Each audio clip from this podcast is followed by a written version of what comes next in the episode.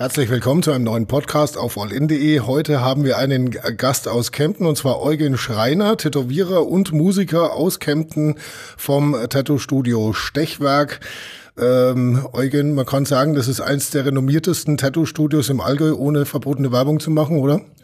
Ich denke, also wenn du das so sagst, dann bin ich damit sehr einverstanden. Das ist mal so der Eindruck, den man hat. Egal. Guten Morgen.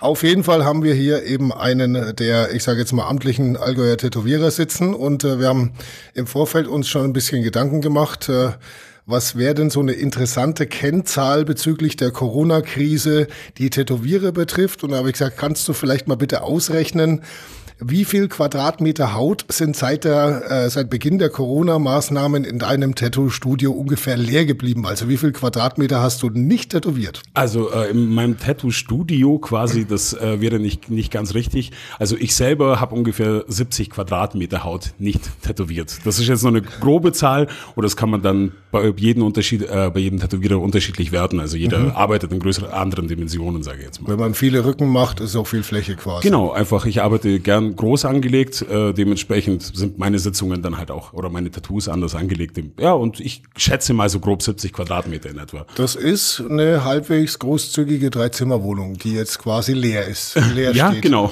Und darauf wartet, äh, dass sie ähm, befüllt wird quasi mit Farbe. Ja, das sind jetzt quasi 70 Quadratmeter, die ich jetzt dann noch irgendwann nacharbeiten soll. Mhm. Das ist ja schon mal ein ganz guter Punkt. Ich meine, äh, ich sag mal, bei einem guten Tätowierer wartet man ein halbes Jahr, beim sehr guten ein Jahr oder vielleicht sogar noch länger. Ja. Ähm, da hat sich ja jetzt viel Termindruck aufgestaut, oder? Äh, ja. Wie lang, wie lang, wenn ich jetzt sage, okay, äh, ich habe da irgendwie noch eine freie Stelle auf meinem Körper, da soll irgendwie Farbe drauf, wie lange müsste ich bei dir jetzt warten? Also ähm, hochgerechnet, geschätzt ungefähr. Also ich habe immer durchschnittlich ein Jahr bis eineinhalb Jahre Kalender. Also ich habe einfach große Motive, dementsprechend Vorlauf und ich will mir auch für die, Zeit, äh, für die Leute auch immer meine Zeit nehmen. Dementsprechend habe ich ein Jahr, Jahr bis eineinhalb in etwa Wartezeit. Wenn man jetzt das halbe Jahr berechnet, was mir jetzt ausgefallen ist, verschiebt sich das halt alles nach hinten. Mhm. Und ehrlich gesagt bin ich immer noch ein bisschen ratlos, wie genau ich das Ganze mache. Aber ich werde da auch etwas radikalere Lösungsansätze suchen müssen, als wir jetzt alles irgendwo dazwischen schieben und alles nachholen. Wobei Überstunden vielleicht für einen Tätowierer gar nicht mal so gut sind, oder? Lässt die Konzentration irgendwann mm, ja auch mm, nach? Die Konzentration und Kreativität kann mm. stark drunter leiden. Ich meine, mm. du kannst jetzt nicht eine Kuh nehmen, vorne mehr Wiese reinstopfen und hinten mehr Milch rausholen. Also das äh, funktioniert nicht. Also das gibt eine gewisse Menge, die man halt praktisch als kreativer Kopf dann eben leisten kann. Und es gibt dann ähm, sage ich jetzt mal, spezielle Zeiten, wo es dann nur noch sprudelt quasi jetzt die mhm. Kreativität. Das ist aber, ähm, davon kann man jetzt nicht in der Regel ausgehen. Weißt du noch, äh, was das letzte Motiv vor der Corona-Krise war, was du tätowiert hast? Ah, oh, jetzt warte mal. Ja, das war ein, äh, ein Freund, den habe ich dann den Außenarm vollendet. Das war so ein Barockmuster mit, mit mhm. Stein außenrum. Okay.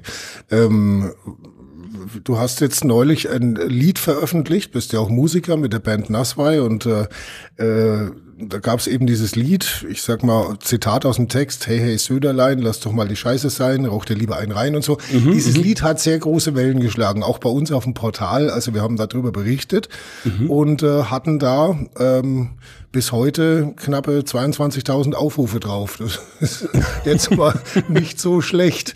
Äh, wie, wie, wie kamst du da drauf? Ähm, ja, an sich ähm, ging es darum, dass praktisch äh, die äh, Tattoo-Studios wieder öffnen durften in ganz Deutschland, bis auf Herrn Söder, der hat dann eben halt äh, einen Riegel vorgeschoben. Hätten öffnen sollen dürfen, dürfen sollen. Hätten öffnen sollen, also am mhm. 8. März. Alle bis auf Bayern, ähm, wobei Thüringen hat, glaube auch noch zugemacht. Und das hat mich so geärgert, dass der Herr Söder mal wieder ähm, besondere zu sich oder sich zu besonderen Handlungsweisen hinreißen lässt. Dementsprechend war mir das irgendwie im Kopf. Und der Bellerman-Song, der ist jetzt gerade bei meinen Kindern rauf und runter gelaufen mhm. und da bin ich zum Einkaufen gefahren und irgendwie so ein war alter das, Shanty, glaube ich, oder so. Ja, genau. Äh, und das, der Song war bei mir irgendwie im Hinterkopf und dann, äh, ja, kam das eine zum anderen und ich wollte eigentlich nur ein Witzle machen. Also nicht mehr und nicht weniger. Ich habe eigentlich nur ein mhm. Späßle gemacht und habe es online gestellt. Dass es gleich solche Wellen schlägt, hätte ich nicht erwartet. Das liegt wahrscheinlich aber auch so ein bisschen halt an, äh, an der Wortwahl auch. Ne? Ich meine, äh, ich sage jetzt mal, äh, ein Bankangestellter hätte es wahrscheinlich anders formuliert. Für einen Tätowierer ist es jetzt äh, wahrscheinlich auch... Ähm, sagen wir mal, ja, ich will nicht sagen, der, der gewohnte Sprachgebrauch oder so, das ist ja auch ein Schmarrn, weil mhm. Tätowierer haben ja auch Stil. Aber ähm, nee, äh, man, nee, ich meine, äh, mhm. es fällt einem wahrscheinlich leichter, in, in dieser Branche solche deutlichen Worte auch mal zu finden, als es vielleicht äh, in einem Fünf-Sterne-Hotel der Fall wäre. Ähm, ja, definitiv. Ich unterliege, sage ich jetzt mal, einen deutlich geringeren Erwartungsdruck ja, als so, wie jetzt danke. Personen aus dem äh, öffentlicheren Leben. Also ich kann mir da etwas mehr rausnehmen, sage ich jetzt mal. Mhm. Wobei ich jetzt auch darauf geachtet habe, auch nicht beleidigend zu werden. Ja, nee, das, das wollte ich damit wichtig. auch nicht sagen. Ich meine nur, ähm, dass sowas dann eher geteilt wird, wenn jemand mal so, so einen raushaut, sag ich mal. Das kann sein. Ja, das, das ist, ist klar, dass äh, ähm, wenn du jetzt äh, gesungen hättest, äh, hey, Herr Söder, mach doch mal ein bisschen langsam, dann wäre da wahrscheinlich nicht so mhm. viel passiert. Ich, ich nenne es das Löwenzahnprinzip. Mhm.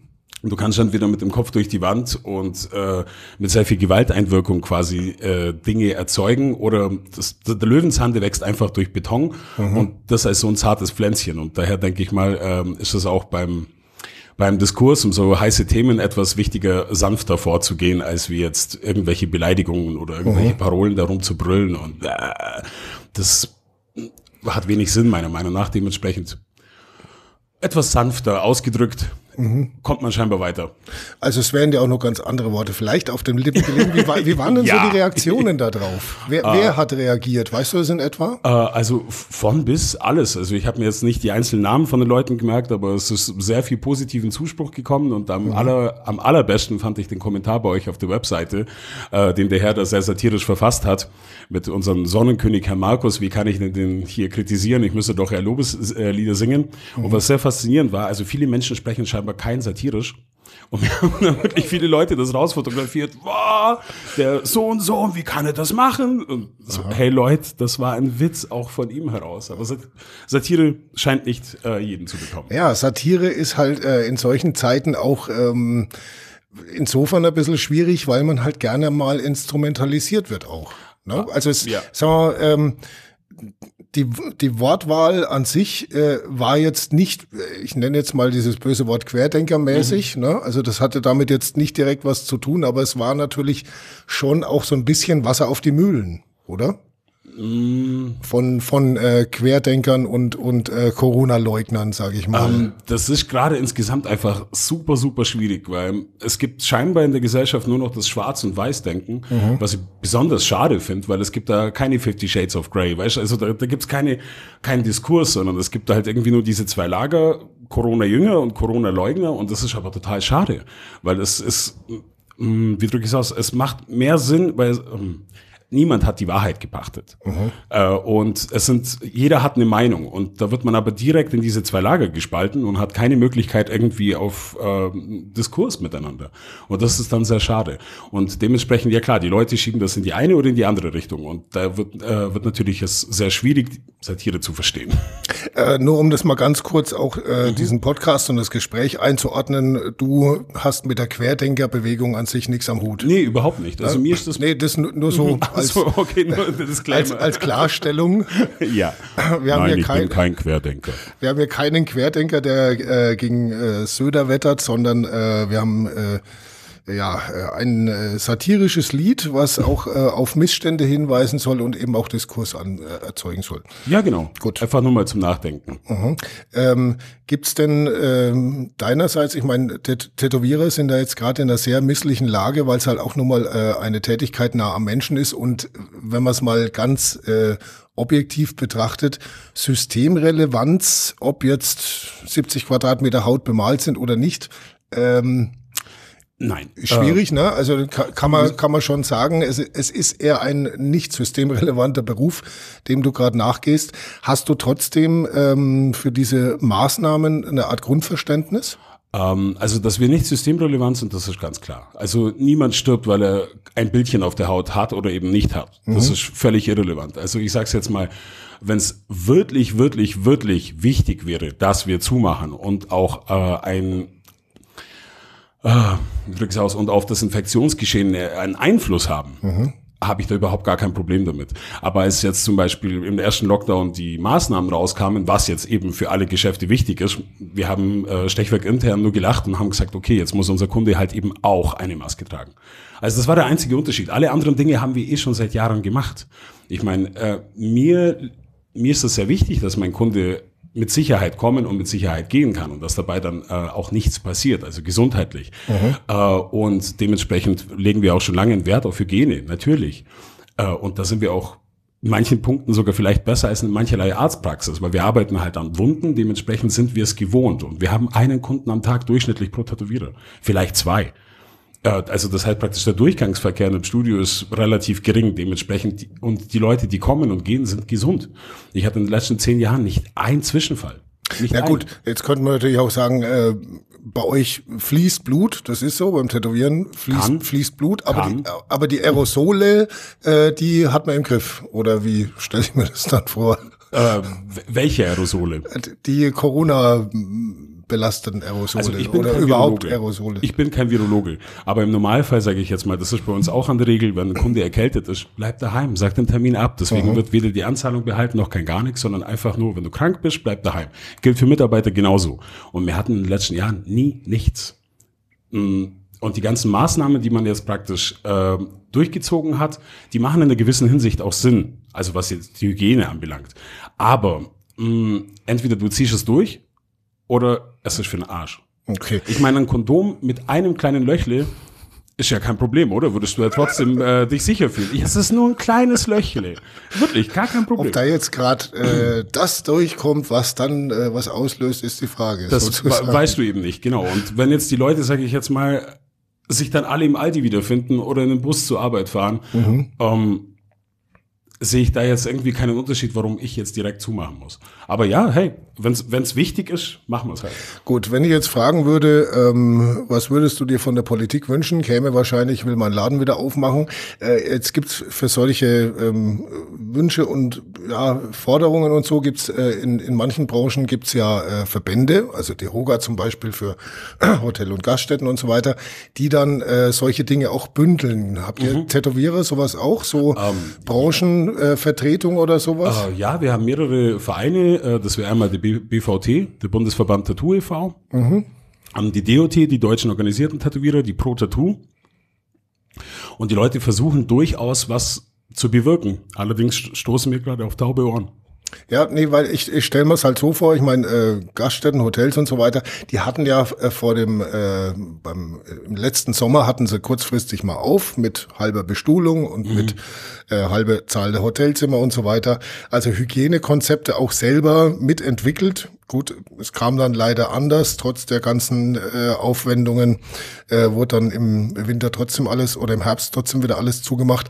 Aber ähm, dass man eben so, so Hygienekonzepte, die es den Politikern da auch verdeutlichen, was ist da eigentlich Sache, äh, dass man die einfach gebündelt auch äh, der Politik zur Verfügung stellt. Passiert sowas? Tut euer, tun eure Verbände da genug aus deiner Sicht? Hm, das ist jetzt eine gute Frage. Also die Hygienekonzepte stehen bei uns sowieso schon ewig. Also mhm. das Ding ist, wir arbeiten mit jedem Kunden so, als ob er die schlimmste Krankheit an sich eh hätte. Das, das ist ja das Maß, der Maßstab.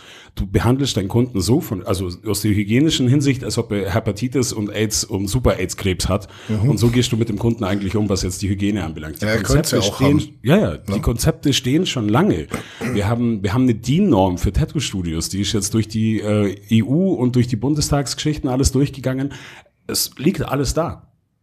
Nur interessiert es die Politiker nicht. Ihr könntet quasi direkt mit so einem Hygienekonzept auch loslegen, aber ja, selbstverständlich. Äh, besonders laut war der Protest, Protest seitens, ich sage jetzt mal seitens Verbänden oder so, äh, noch nicht. Also dein Lied war tatsächlich bisher von Seiten von Tätowierern und Piercern und was weiß ich was so ziemlich das lauteste. Von Friseuren kam da wesentlich mehr. Wobei muss man natürlich auch wieder in den Kontext, äh, Kontext drücken. Haarschnitt ist nochmal was anderes äh, wie eine Tätowierung. Man, man braucht es öfter und es ist so. Also drück mal so aus, die, der, an, der prozentuelle Anteil der haargeschnittenen Bevölkerung ist doch höher als der Tätowierten. Mhm.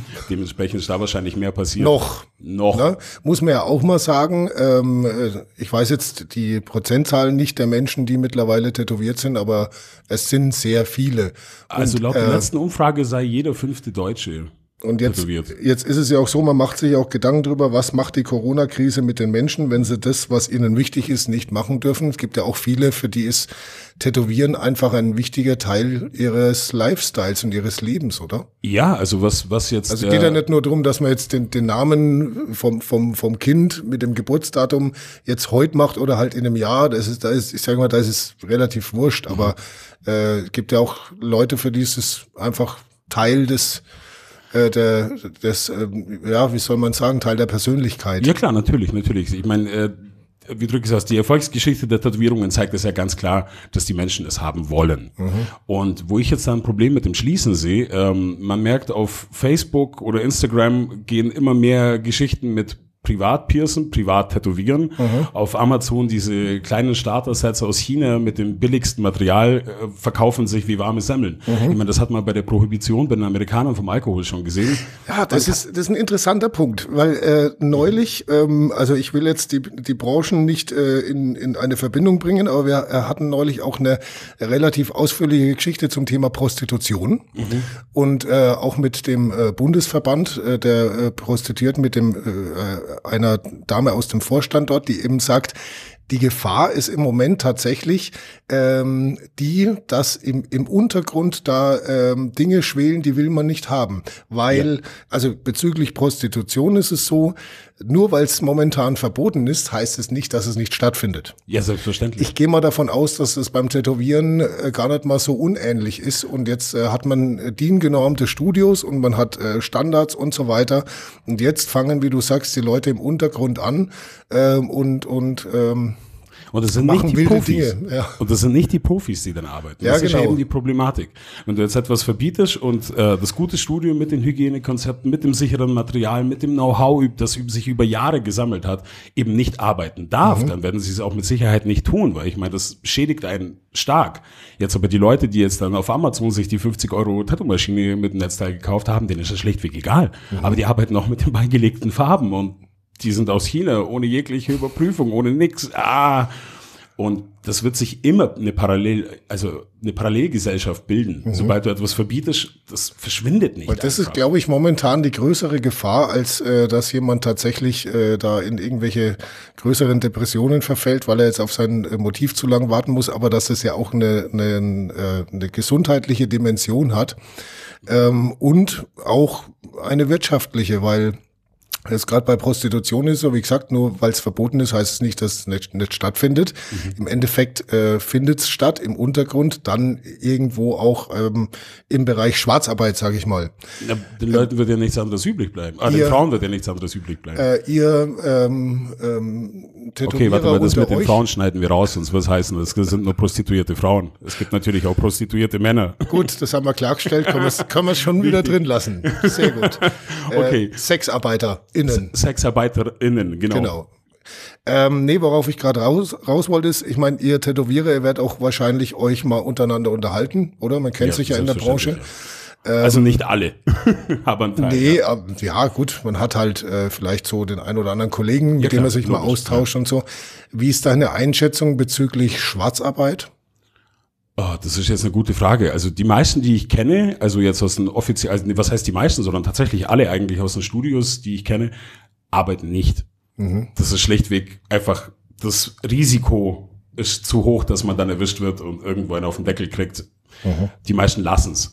Ähm, mir geht's aber eher um die Privat-Tätowierer.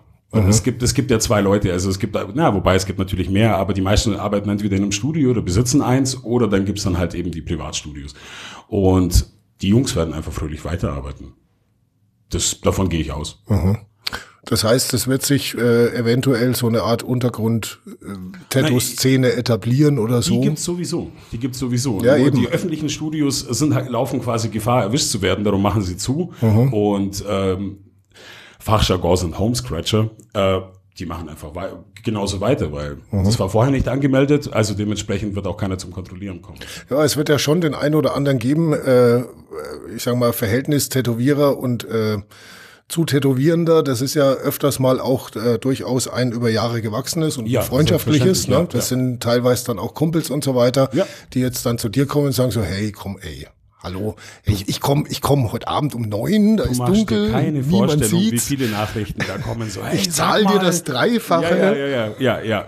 Und immer wieder gibt's ein freundliches Nein. Also tatsächlich, es sind viele Kunden, die sich melden und dann einfach fragen, so, hey, Mhm. Ich glaube, man darf aus? da auch gar nicht irgendwie äh, so ein äh, latentes vielleicht eventuell sogar andeuten, sondern muss man Ganz schon klares kategorisch niemand, äh, keine Kumpels, keine, was weiß ich. Äh, gut, der eigene Arm ist nochmal was anderes, da ist man mit sich selbst allein. Aber ähm, da muss man schon äh, momentan wahrscheinlich ziemlich äh, ein dickes Fell haben, oder? Ja. ja. Also es kommen tatsächlich eine Menge Anfragen und die Leute sind auch sehr, sehr ungeduldig. Also viele haben Verständnis dafür und die wissen auch, ich kann nichts dafür. Also man, mir sind die Hände gebunden, was das anbelangt. Ich muss jetzt halt einfach auf die gesetzlichen Geschichten warten, wann sie es mir genehmigen. Aber ja, es kommen viele Nachrichten und die Leute haben immer weniger Geduld. Okay, und äh, sind dann latent eben dann vielleicht auch das, auf der Suche nach den Homescratchern. Sehr wahrscheinlich. Also ich, ich sage Und jetzt du, mal, meine, meine wenn dann die Krise wieder vorbei ist, dann hast du dann den Stress, oder? Und machst, äh, machst ein Cover-up. Ja, also das wird definitiv die nächsten Jahre wahrscheinlich die äh, äh, Hauptbeschäftigung sein. Okay, Kack-Corona-Tattoos auszubessern. Wobei, das ist bei mir eh oft der Fall. schon, ne? Also ich überarbeite, also das liegt mir scheinbar gut, irgendwie aus, aus Scheiße Gold zu machen. Und das ist auch ein großer Teil meiner Beschäftigung, einfach eben alte Tattoos in was Schönes Neues umzuwandeln. ja, ich meine, das, das hilft den Leuten ja auch weiter. Man, unter, Ja. unter einem schlechten Tattoo leidet man, glaube ich, mehr als unter keinem. Bin ich ganz bei dir. Ja, das stimmt, das stimmt tatsächlich. Also wenn du jetzt ein altes Kack-Tattoo in was Schönes verwandelt hast, das, das kann nur halb so gut aussehen wie ein neues, aber derjenige freut sich doppelt so sehr. Äh, sprechen wir kurz über staatliche Unterstützung. Ja. Die gibt's ja für äh, alle Branchen, ich nehme an, auch für euch. Äh, wie war das bei euch? Kamen die ausreichend und pünktlich? Ähm, Also, also, da habe ich jetzt eben, ja, Entschuldigung, kurz ausgeholt. Letzte Woche hatten wir einen äh, Podcast mit Martin von Losamol und den Lamas, die eben einhellig gesagt haben, also die staatliche Unterstützung, gut, es hat ein bisschen gedauert, aber sie kam und äh, es ist auch zufriedenstellend und äh, von daher gibt's von äh, bei diesen äh, Künstlern, Musikern in dem Fall, äh, nichts zu meckern. Wie war das bei euch? Äh, Also ich kann auch nicht bestätigen, dass äh, da nichts ankommt. Also dieses Geschimpf im Internet verstehe ich nicht. Also man, ich habe für viele kritische Stimmen Verständnis. Das ist alles eigentlich reibungslos abgelaufen. Ich meine, das war alles ein bisschen schöner gesprochen, als wie es dann zum Schluss endlich rauskam, weil diese Auszahlungen, diese 70 Prozent, was du praktisch von den Umsätzen bekommen hast, davon zieht man dir aber noch das Geld, das Kurzarbeitergeld ab, was du an deine Leute bezahlst. Also das darf man nicht vergessen, dass praktisch, wenn man Angestellte hat, läuft man ziemlich leer aus. Okay. Also bei uns gab es ganze 122 Euro im November. Yay. Äh, allerdings muss ich sagen, ab Januar ist das alles super gut gelaufen. Also da bin ich auch dem Staat dankbar. Äh, das, ist, das hat man ziemlich cool gemacht. Also dass ein, der Staat da jetzt im Stich lässt, kann ich nicht bestätigen. Und zumindest äh, die Angestellten äh, hatten ihre Grundversorgung, oder? Äh, ich meine, da, das ist ja auch so ein wichtiger Faktor, dass man niemanden entlassen muss, zum Beispiel. Ja, also ich bin super happy. Unsere Leute sind alle auf Kurzarbeit äh, zu Hause und äh, denen geht's gut. Soweit mit dem Geschäft funktioniert das auch. Also man macht jetzt keine Riesensprünge, aber so sage ich jetzt mal, die Mindestsicherung ist definitiv vorhanden und dafür bin ich auch sehr dankbar. Das funktioniert ganz gut. Ähm, glaubst du, dass dieses, es gibt ja dieses Bild von diesem Coronavirus, kennt man ja, ne? dieses runde Ding mit den Bubbles dran. Ja, Äh, glaubst du, dass das ein neues Trendmotiv wird? Nach der Krise? nein, nein. Nein. Ich meine, ich weiß nicht, ob man da irgend, ob sich irgendjemand irgendwas Lustiges damit einfallen lässt, aber nein. Ah ja, ein paar Irre wird Also, schon geben. Wie, wie drücke ich es aus? Niemand lässt sich äh, den neuen von der Ex auf den Oberarm tätowieren, weil es so ein cooler Typ war. Ja, das stimmt natürlich. Also, es sei denn vielleicht mit dem Messer im Hals oder. ja, Weiß nicht, genau. Also ähm, das mag sein, aber ich kann Wie mir nicht kreativ da vorstellen. Tätowierer auch immer sind, vielleicht sogar aus der Geschichte noch was zu machen.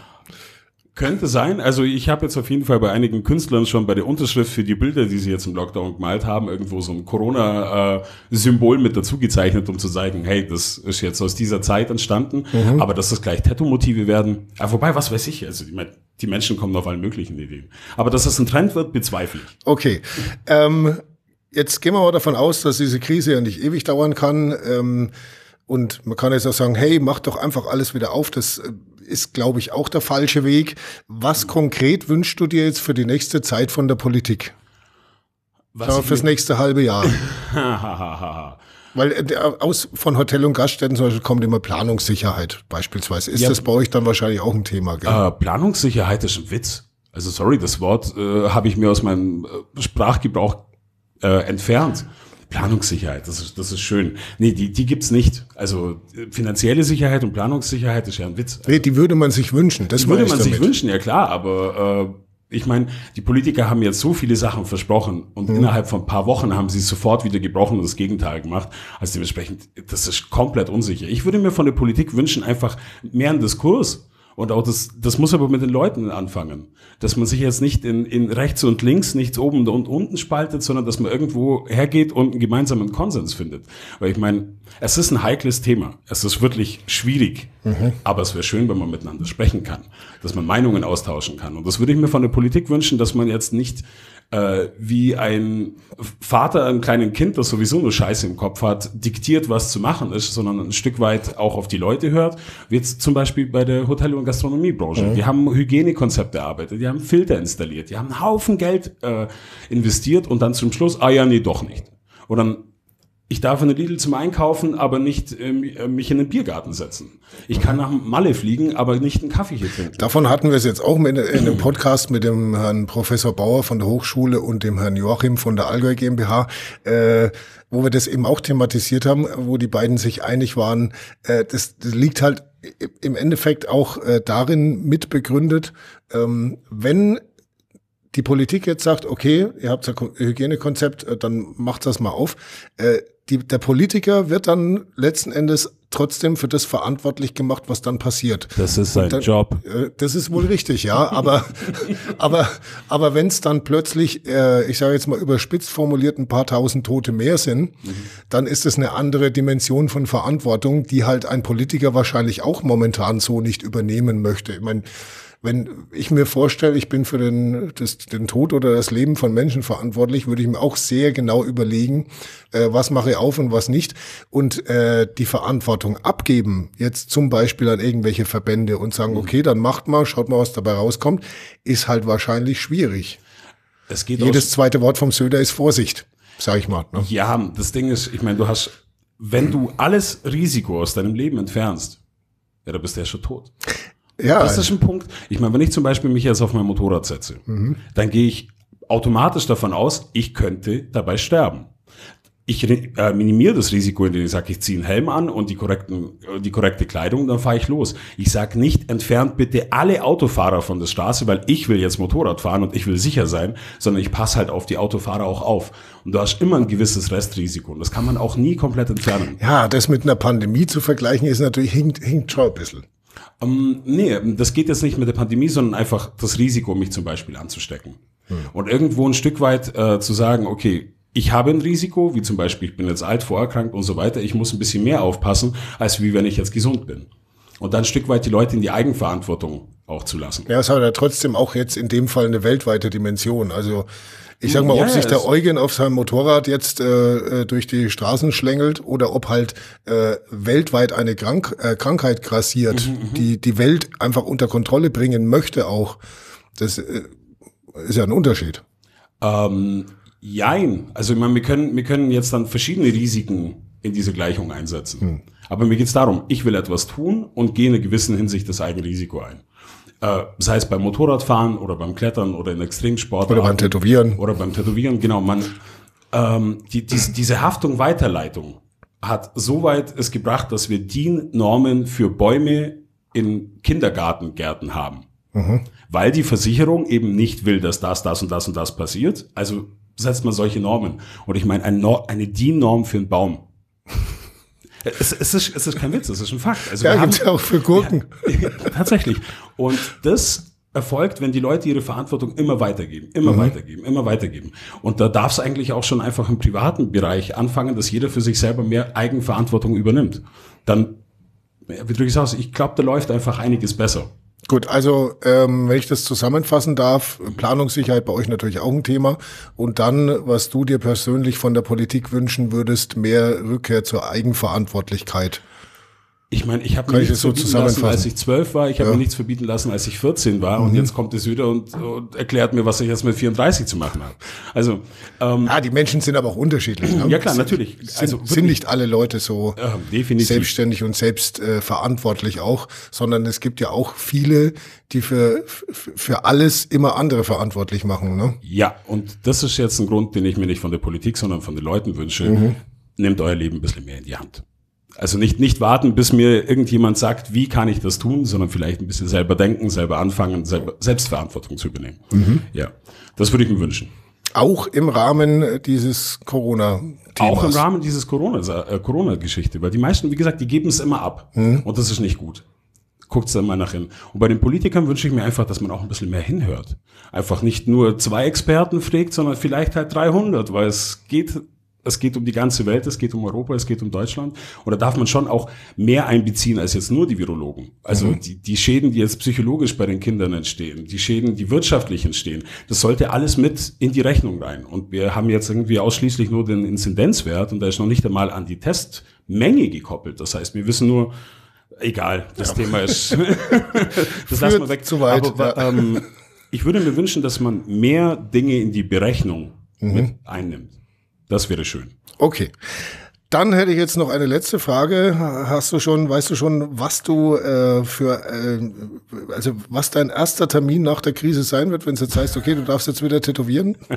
Was, Mein erster Termin nach der Krise wird ein Bier mit Kumpels im Biergarten sein. gut.